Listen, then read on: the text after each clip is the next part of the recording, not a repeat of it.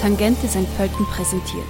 Von 28. bis 30. Juni X Erinnerungen des Theatermachers Matthias Lilienthal.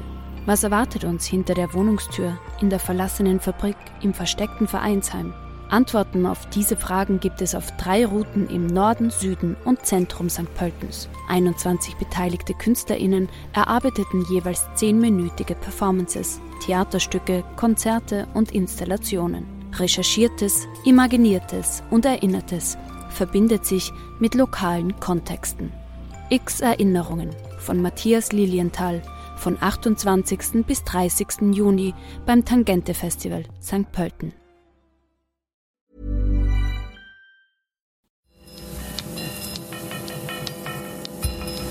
Falter Radio, der Podcast mit Raimund Löw. Sehr herzlich willkommen, meine Damen und Herren, zum zweiten Teil des Falter Radios für Samstag, den 24.08.2019. Das Ungeheuer Mensch so lautet der Übertitel eines Symposiums der Salzburger Festspiele. In einem ersten Teil des heutigen Podcasts haben wir den Philosophen Konrad Paul Lissmann mit einer ungewöhnlichen Interpretation des Antigone-Mythos gehört. Lissmann hat Verständnis für den Tyrannen Kreon und er äußert sich skeptisch zur Widerstandsfigur Antigone, die bekanntlich ihren Bruder beerdigt, trotz des anderslautenden Befehls der Staatsmacht. In der folgenden Diskussion geht es darum, ob die Begriffe von Gut und Böse taugen in der menschlichen Gesellschaft und wie damit umgegangen werden soll.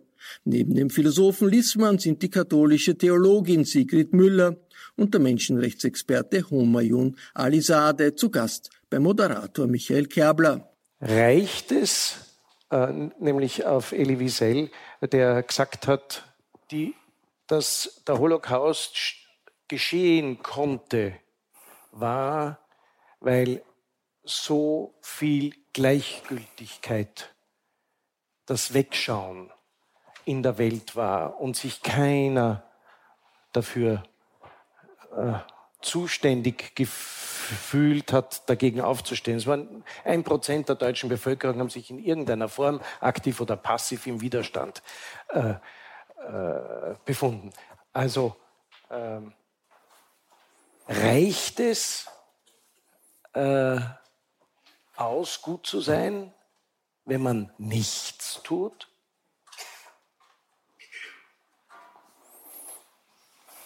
Ist das schon gut genug, nichts Böses zu tun?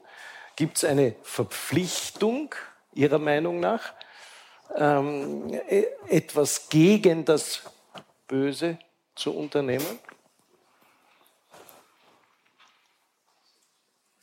An jede Untätigkeit wissenderweise ist ja letztlich ein Platz einräumen. Ja, das gewährt Platz.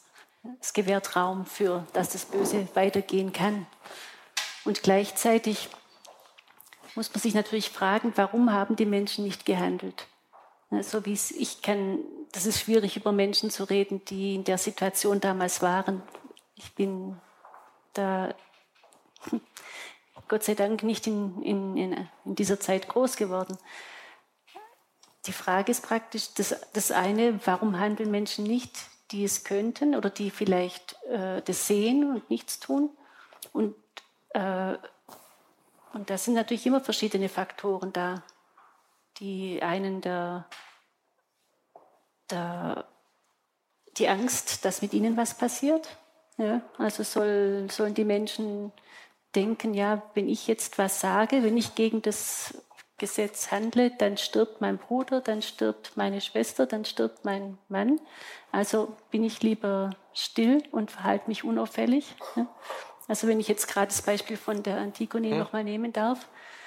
Ähm, oder ist es wirklich ein wegschauen, naja, ich bin nicht zuständig, das, da ist jemand anders zuständig und das gehört nicht zu meiner Aufgabe und ich brauche nichts machen. Ja? Oder um äh, Homayon noch einmal zu zitieren, die Frage, die gekommen ist immer wieder, wo warst du, UNO, und hast uns geschützt? Wo, kein, wo ist dein Bruder Abe? Ja? ja, aber das ist ja heute in unserer Gesellschaft oft so schwierig, dass wir immer sagen, die Zuständigen sind die Institutionen. Ja, das ist die UNO, das ist die Polizei, das sind die anderen. Das sind immer die anderen, das sind nie wir selber, ja, weil wir für alles eine Institution haben. Das ist ja jetzt auch die Frage, wer hilft? Dafür haben wir das Rote Kreuz, dafür haben wir die Caritas. Die Frage ist ja, wann werde ich überhaupt äh, angesprochen? Und äh, das andere ist aber auch, was mir aufgefallen ist in der, in der Forschung, dass in dieser Zeit auch Gehorsam so ein großes Thema war. Ja, also Gehorsam sein, Gehorsam der Autorität, Gehorsam sein, immer den Oberen Gehorsam sein, Gott, den Politikern, allen Gehorsam sein. Das war auch irgendwie eingefleischt. Ja, das war in den Menschen drin. Und gegen solche Vorstellungen wirklich dies, was wir uns heute vorstellen, einen freien Willen zu entfalten, ja, eine ein, den Mut zu haben, zu dem zu stehen, was man selber sieht. Ja, also das erfordert auch viel. Das sind, aktuell gibt es sehr viele Fragen auch aus neurophysiologischer Sicht praktisch. Was brauchen Menschen, damit sie mutig sein können? Wie müssen wir Kinder erziehen, dass sie frei sind zu sagen, ja, ich stehe zu mir und das ist ein Unrecht, dass sie nicht kuschen, dass sie nicht von vornherein sich unterordnen, und sagen, ja, die, ich bin nicht schuldig, das ist die Struktur, das sind die anderen und ich bin nicht verantwortlich.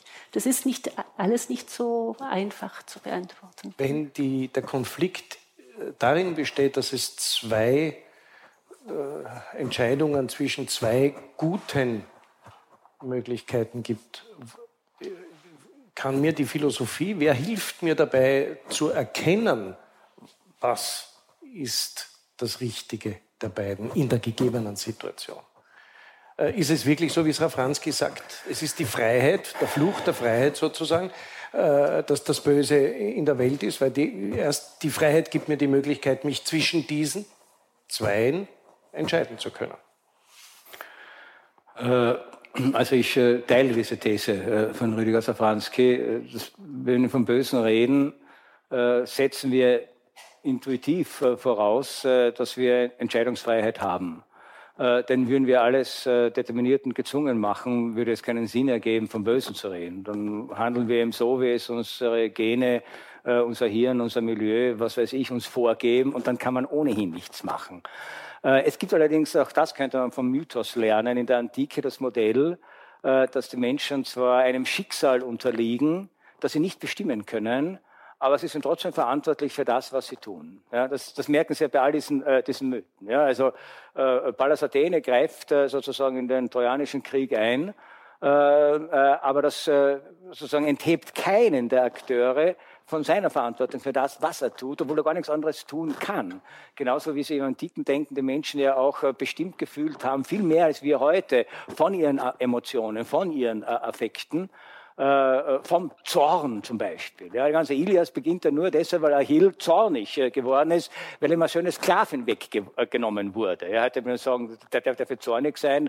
Äh, es ist überhaupt schon Unrecht, was er hier getan hat, dass er so eine Kriegsbeute, eine Frau als Kriegsbeute mit sich geführt hat. Aber er war dann bestimmt von diesem Zorn. Er hat auch nicht rational überlegt, wie er diesen Zorn kanalisieren kann. Das war das Motiv seines Handelns, dem ist er unterlegen. Aber trotzdem ist er natürlich dafür gewisserweise verantwortlich verantwortlich äh, zu machen und der dann auch äh, verantwortlich äh, gemacht worden. Das heißt, dieses Denkmodell, ja, wir haben keine freien Willen, sondern trotzdem verantwortlich für das, was wir tun. Das ist ja auch sehr paradox und konfliktbeladen. Und auch da, mit dem könnte man sich auch mal auseinandersetzen und anfreunden. Aber unter normalen Umständen gehen wir davon aus, die Rede vom Bösen, vom Guten hat deshalb einen Sinn, weil wir eben frei sind zu entscheiden.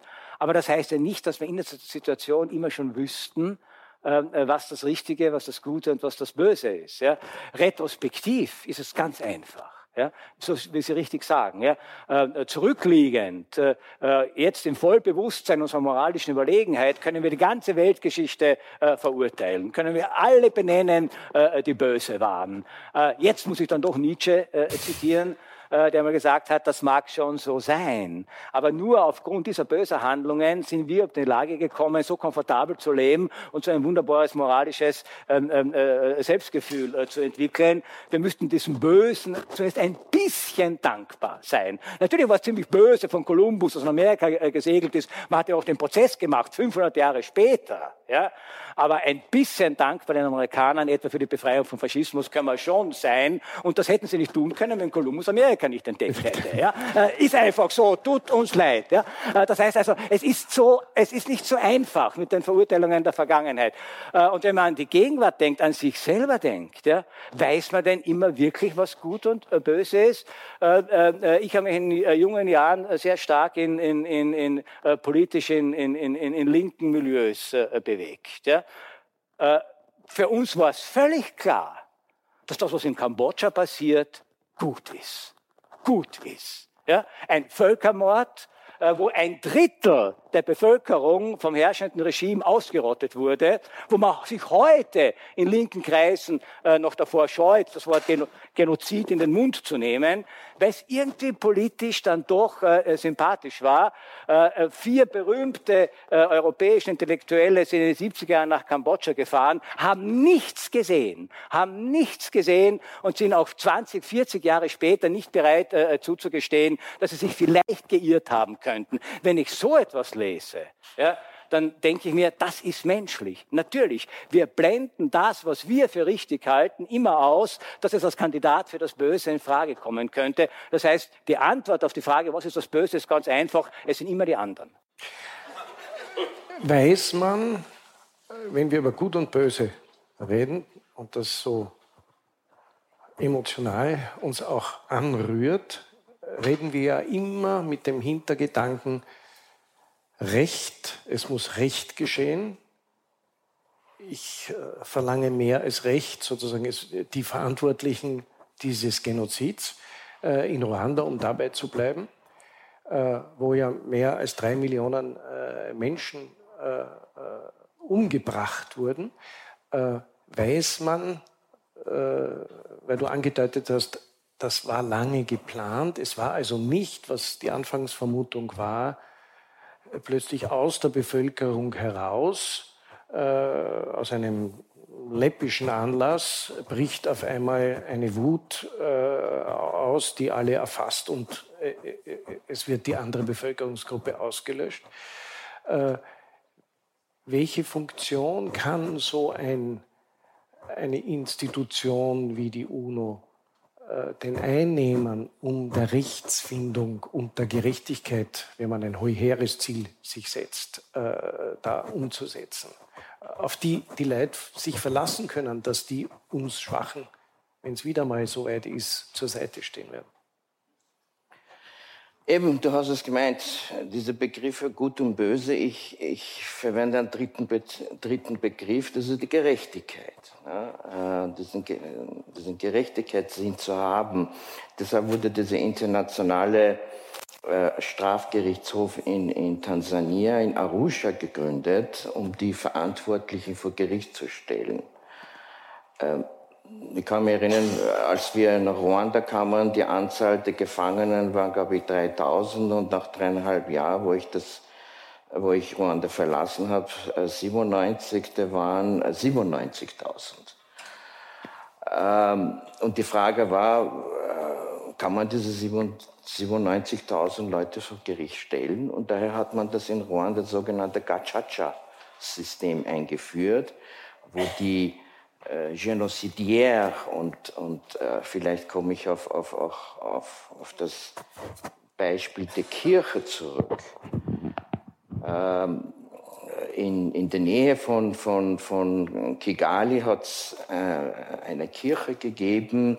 Äh, Anfang ist geheißen wird der Genozid angefangen, die Leute sollen, die, die Leute sollen zu Hause bleiben. Aber als, als dann die Milizen in die Häuser gestürzt und die Leute dann sozusagen umgebracht haben mit Maschetten, dann, was war die, was war die Folge? Die Leute sind in die Kirche gegangen, um Schutz zu suchen.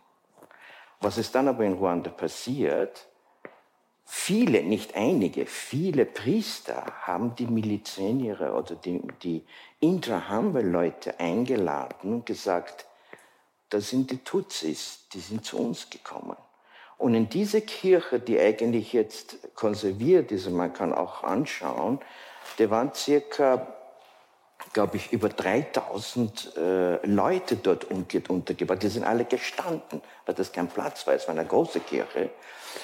Und die Inter haben es gekommen und oben haben es dann äh, mit Granaten und die, als die Leute dann speziell, wenn die Männer gelaufen sind, da hat man dann sozusagen äh, die Leute äh, mit Maschinenpistolen umgebracht.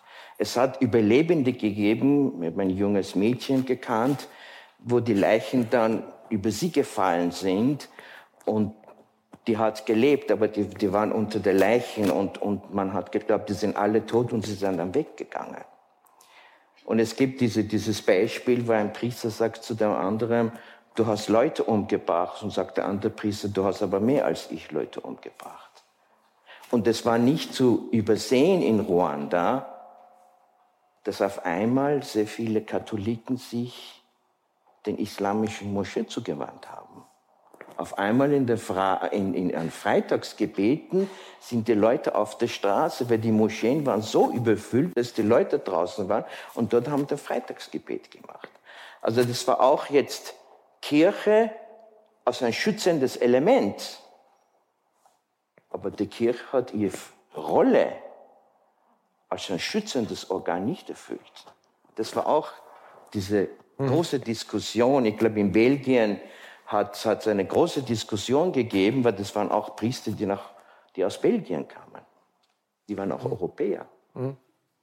Gut, da kommt dann die ganze Kolonialgeschichte dazu, das würde ja. zu weit führen, aber äh, der Verlust der Glaubwürdigkeit, das Vertrauen in eine Institution, die mich nicht schützt, hat äh, bis UN, heute Auswirkungen. Genau, UN hat auch, UN hat bis heute keine Kredibilität, auch in vielen afrikanischen Staaten, nicht nur in Ruanda, weil man gesagt hat, man hat sozusagen den Genozid nicht verhindern können.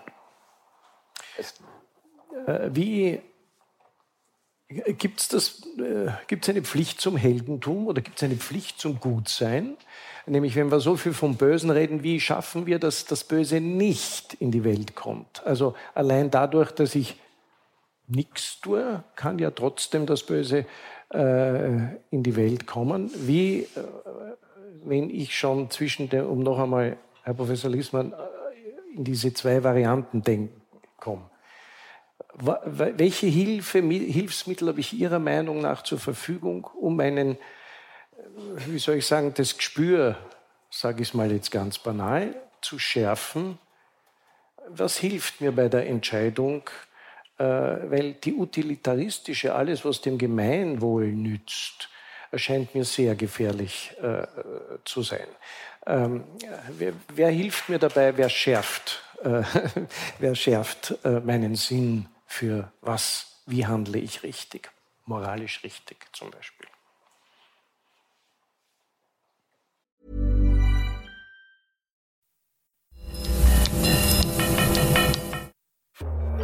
Tangente St. Pölten präsentiert.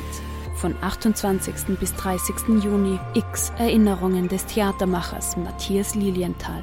Was erwartet uns hinter der Wohnungstür, in der verlassenen Fabrik, im versteckten Vereinsheim?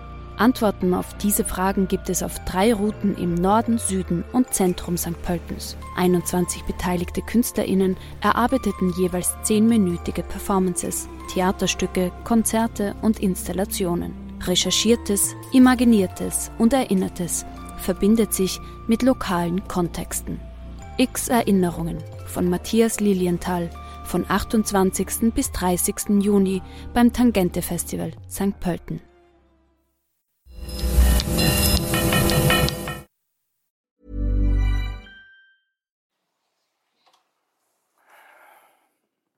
Also ich äh, weiß jetzt nicht, ob das mit dem Gemeinwohl und äh, diese Skepsis, äh, ob das berechtigt ist. Äh, diese Idee des Gemeinwohls ist ja keine utilitaristische Idee im strengen Sinn. Es geht ja nicht um das größtmögliche Glück für die größtmögliche Zahl, äh, sondern es geht darum, äh, sozusagen die Konsequenzen daraus zu ziehen, dass wir als Menschen soziale Wesen sind und nur gemeinsam leben und überleben können. Äh, jede Individualmoral äh, hat ja immer das Problem, das zeigt er aus meiner Perspektive als Beispiel Antigone, unter bestimmten Gesichtspunkten glauben zu können, davon absehen äh, zu können. Aber natürlich wird man auch äh, jede Individualmoral äh, dann letztlich, letztlich damit argumentieren, dass wenn alle so handelten, es für das Gemeinwohl besser wäre. Also steckt dahinter ja doch wiederum dieses Gemeinwohl. Es wird ja niemand eine Moral befürworten, wo man sagen würde, für den Einzelnen ist es wunderbar, wenn er das tut, aber alle anderen kommen dafür äh, äh, zu Schaden.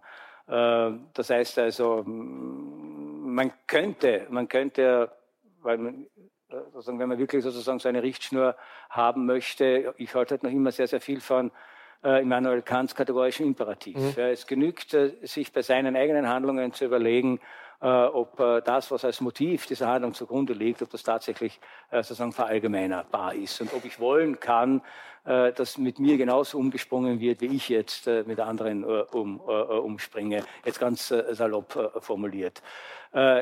Allerdings ist sozusagen gegen dieses kantische Prinzip das Argument, das Friedrich Nietzsche eingewandt hat, einfach nicht zu entkräften, wenn ich in der Position des Stärkeren bin, gibt es keinen zwingenden Grund, mir zu überlegen, wie fühle ich mich, wenn ich der Schwächere wäre. Denn ich bin es nicht. Ganz einfach. Ja. Das heißt, und da bin ich ganz bei Ihnen, äh, wenn man wirklich äh, äh, sozusagen, äh, sind wir wieder beim Gemeinwohl, eine humane Gesellschaft äh, wollen, äh, dann müssen wir nach Mittel und Wege trachten, sozusagen dieses Spiel von Stärkeren und Schwächeren zu entschärfen. Äh, denn solange es Stärkere und Schwächere gibt, wird diese innere Logik äh, der Stärke äh, nur schwer zu bändigen sein. Sie wird eine Zeit lang äh, vielleicht durch Gesetze, durch Verträge, durch internationale Organisationen eingehegt werden können, äh, aber im Ernstfall wird kein starker, ob, ob das eine einzelne Person ist, ob das eine Gesellschaft ist, ob das ein Konzern ist, ob das eine politische Partei ist, wird kein starker auf seine Vorteile verzichten, äh, die er lukrieren äh, könnte, wenn er seine Stärke ausspielte. Das liegt, wenn man so sagen will, tatsächlich in der Dynamik äh, menschlicher äh, Verhältnisse. Äh, dessen müssen wir, darüber müssen wir uns klar sein. Deswegen halte ich ja auch sehr, sehr viel davon, äh, natürlich muss man auf der einen Seite, da äh, gebe ich dir völlig recht, äh, die, die Kraft und das Verantwortungsgefühl des Einzelnen stärken. Ja? Und vielleicht auch dieses, diese Sensibilität, und für mich sind da einfach die Menschenrechte das Kriterium, mhm. diese Sensibilität, wann beginnen in meinen nächsten Umgebungen Menschenrechte verletzt zu werden.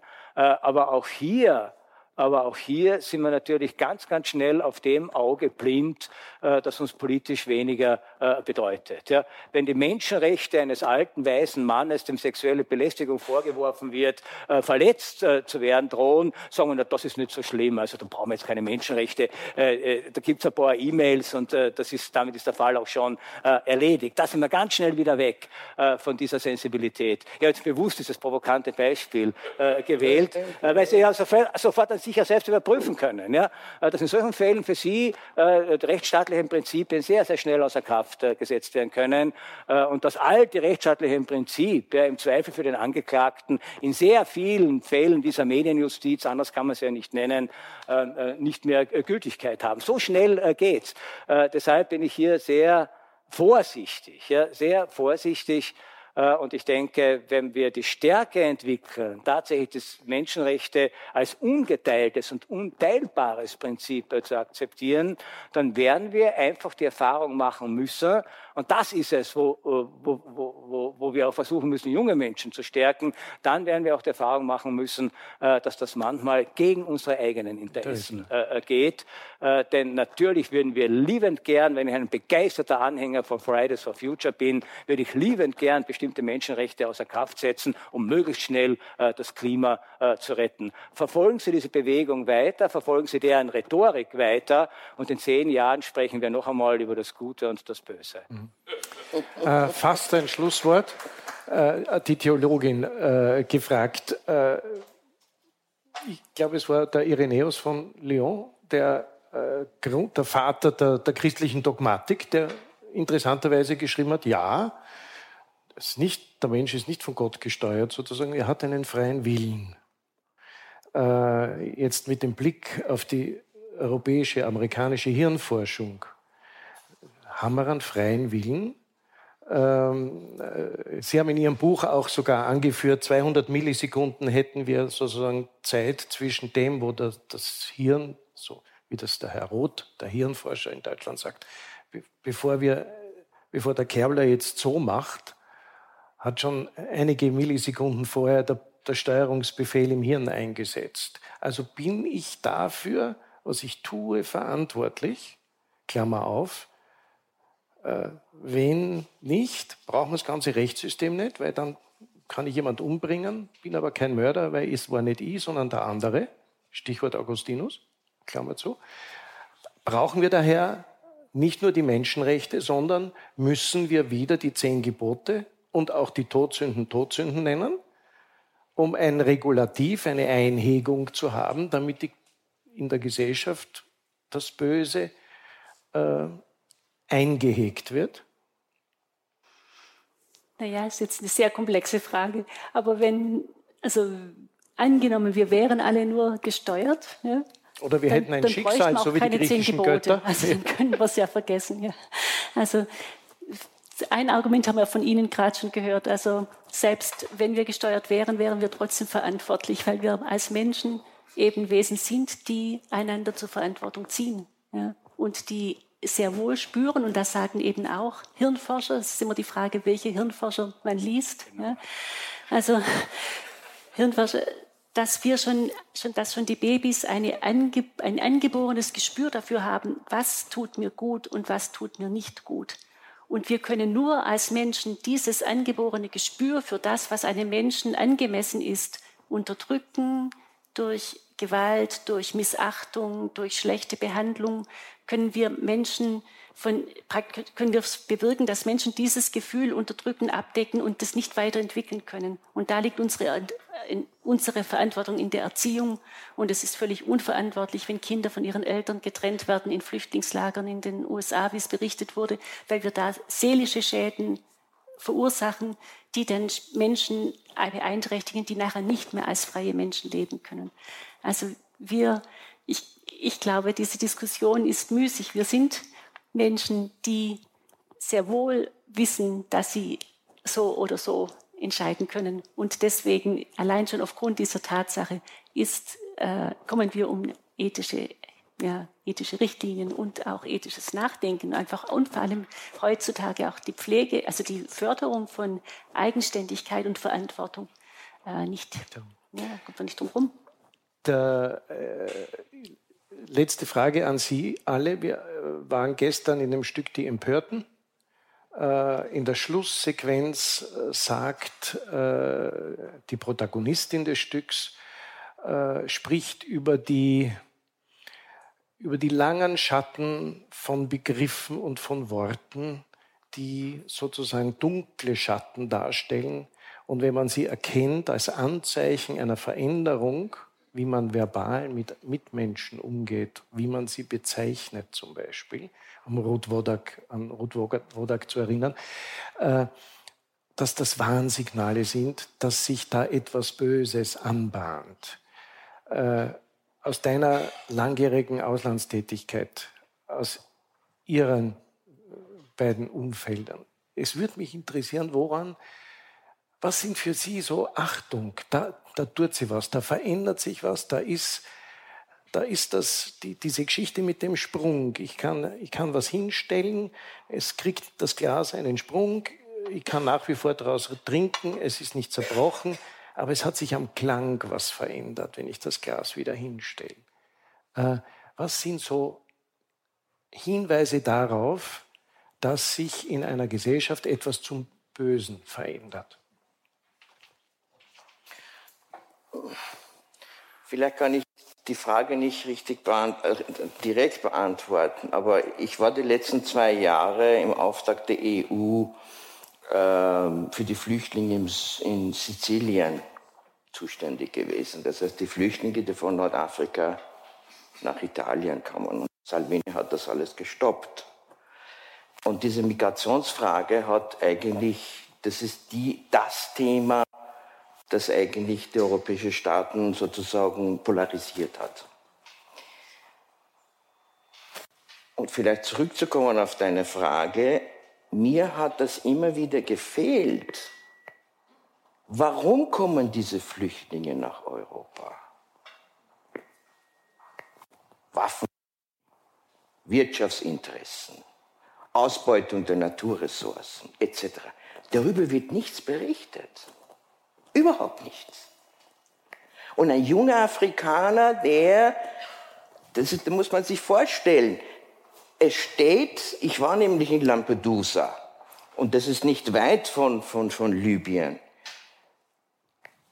Der junge Mann steht am Meer und sagt, ich kann nicht hinüber. Aber der Europäer, der drüben steht, der kann jederzeit zu uns kommen. Das ist diese Einbahnstraße. Das ist diese Ungerechtigkeit. Und das fehlt in der öffentlichen Diskussion. Total. Ja. Bitte. Ich will jetzt nicht zynisch sein, ja, aber mit Kreditkarte, Visum und Reisepass kann jeder Afrikaner nach Europa reisen. Ja, so ist es ja nicht. Ja. Äh, was anderes wäre es, äh, man stelle sich vor, klimatische Veränderungen, äh, Europa versteppt, verwüstet, Afrika blüht auf und 400 Millionen Europäer machen sich auf den Weg nach Afrika. Äh, so willkommen würden sie nicht sein. Das heißt, es ist wirklich ein Konflikt, ja, und es ist tragisch und es ist manchmal wirklich äh, äh, ungeheuerlich, was hier im Großen und im Kleinen passiert. Das stimmt schon. Aber auf der anderen Seite hat das Ganze sozusagen politische Dimensionen, äh, ökonomische Dimensionen, ökologische Dimensionen, äh, die über die Frage, was man jetzt im Einzelfall äh, tun kann, tun muss, einfach hinausgehen. Und ich glaube, das ist der Konflikt, dem die Europäische Union gegenübersteht. Wie kann ich auf, und das, das ist einer dieser tragischen Konflikte, von denen auch die Antigone äh, erzählt. Äh, wie kann ich sozusagen auf der einen Seite äh, tatsächlich meinen Anspruch auf Humanität gerecht werden äh, und äh, sozusagen auf der anderen Seite aber ist nicht zu übersehen, äh, dass kein verantwortungsvoller Politiker eine gravierende Destabilisierung Europas einfach so in Kauf nehmen kann. Ja? Äh, und egal, dass man sagen kann, ja, die Menschen sehen das falsch, ja, aber sie, sie sind ja politische Subjekte, sie können wählen, sie können ihren äh, politischen Stimmungen Ausdruck verleihen und damit äh, sozusagen muss man umgehen, damit muss man rechnen. Deren Überlegungen, deren Rechte, deren Vorstellungen zählen nicht weniger als die von anderen. Und da haben wir schon genau diese, diese Situation. das heißt, ich denke, man würde wirklich viel gewinnen, wenn man sich ein äh, einbekennen, einfach einbekennen, zugestehen äh, würde, dass es für manche Probleme keine sauberen Lösungen gibt, äh, dass es äh, legitime Interessen auf unterschiedlichen Seiten gibt äh, und dass es not, äh, notwendig ist, sozusagen zu Konzepten des Zusammenlebens zu finden, wo man als politisches Ziel einfach auf, ausgeben kann, versuchen wir das Schlimmste zu verhindern. damit wäre schon viel, wäre schon viel erreicht. Äh, und äh, äh, zur Frage, ja. zur, zur, entscheidenden Frage, also ich bin da ganz, ganz vorsichtig. Ich habe so ein bisschen das Gefühl, dass wir glauben, die Anzeichen, dass sich etwas verändert, des Bösen, die Schatten äh, der Begriffe, die wieder jetzt vorausweisen auf mögliche äh, Dinge, äh, die beziehen wir oder die messen wir an unseren Erfahrungen aus der Vergangenheit. Und ich denke, das gilt für rechts wie, wie für links. Ähm, äh, äh, das heißt also, wenn wir eine Rhetorik bemerken, die uns erinnert an die 30er Jahre, glauben wir, die 30er Jahre kommen wieder. Nein, die 30er Jahre werden nicht äh, wiederkommen. Es wiederholt sich nichts in der Geschichte. Und wenn sich was wiederholt in einer Art und Weise, die uns völlig überraschen wird. Also ich denke zum Beispiel, wir hatten vor zwei Jahren beim Festspielsymposium eine Diskussion mit Ilya Trojanov. Ich denke zum Beispiel, dass so wie die Menschen in den 30er Jahren eigentlich weil sie andere Sorgen hatten, äh, weil sie anders getickt äh, haben, weil sie so oder so äh, gedacht und gefühlt haben, vielleicht weil sie auch nicht wirklich bereit waren, das, was sich hier in weniger Jahre dramatisch verändert hat, wirklich wahrzunehmen, könnte es sein, dass wir die Gefahren eines neuen Totalitarismus, die uns etwa von einer Digitalisierung drohen, die wir alle mehr oder weniger großzügig unterstützen, dass wir die einfach übersehen. Mhm. Dass wir übersehen, äh, wie sehr hier neue Formen der Herrschaft über unser Leben und über unser Denken, auch dann mit negativen Konsequenzen in menschenrechtlicher äh, Hinsicht. Also einen totalen Überwachungsstaat werden noch ganz andere Menschheitsverbrechen möglich werden, als wir uns das heute vorstellen können. Aber das sehen wir nicht. Ja. Wir starren gebannt auf die Rhetorik äh, von ein paar vorgestrigen Populisten. Ihre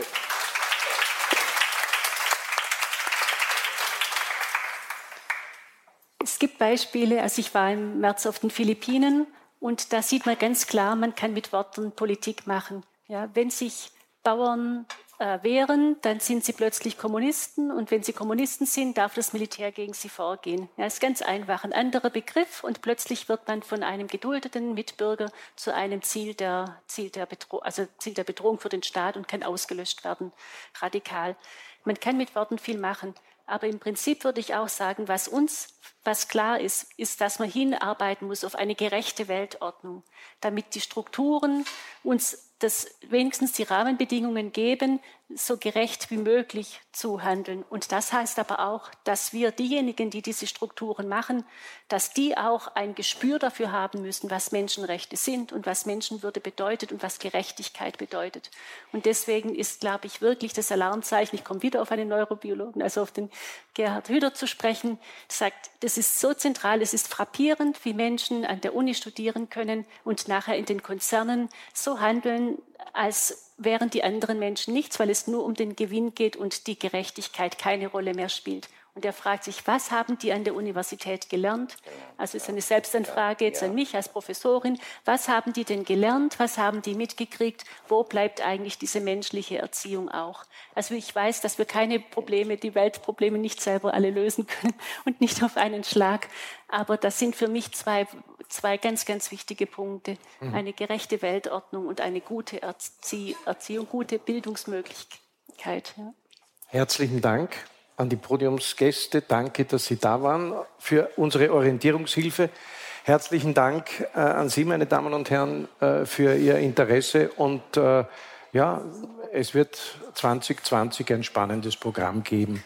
Und ich hoffe, wir sehen uns wieder. Danke.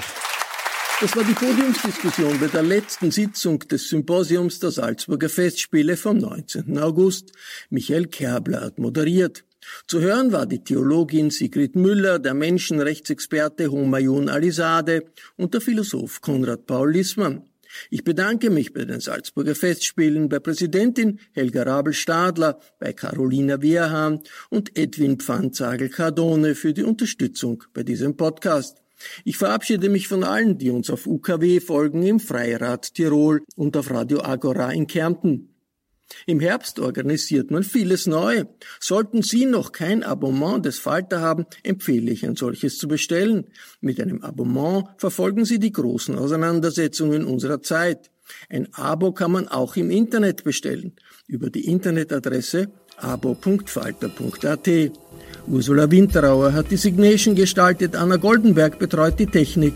Ich verabschiede mich bis zur nächsten Folge.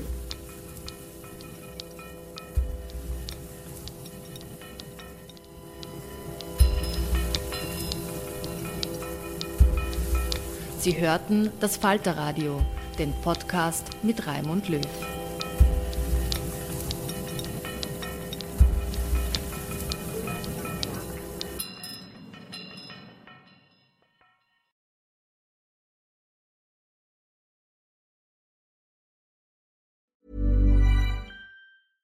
Hi, this is Paige from Giggly Squad, and I want to talk to you about Splash Refresher and my water intake. Okay, so you guys obviously know that I'm a hydrated girly, but sometimes when you drink that much water, it starts to just taste bland, and you're just like, I need something to spice it up. That's why I love Splash Refresher.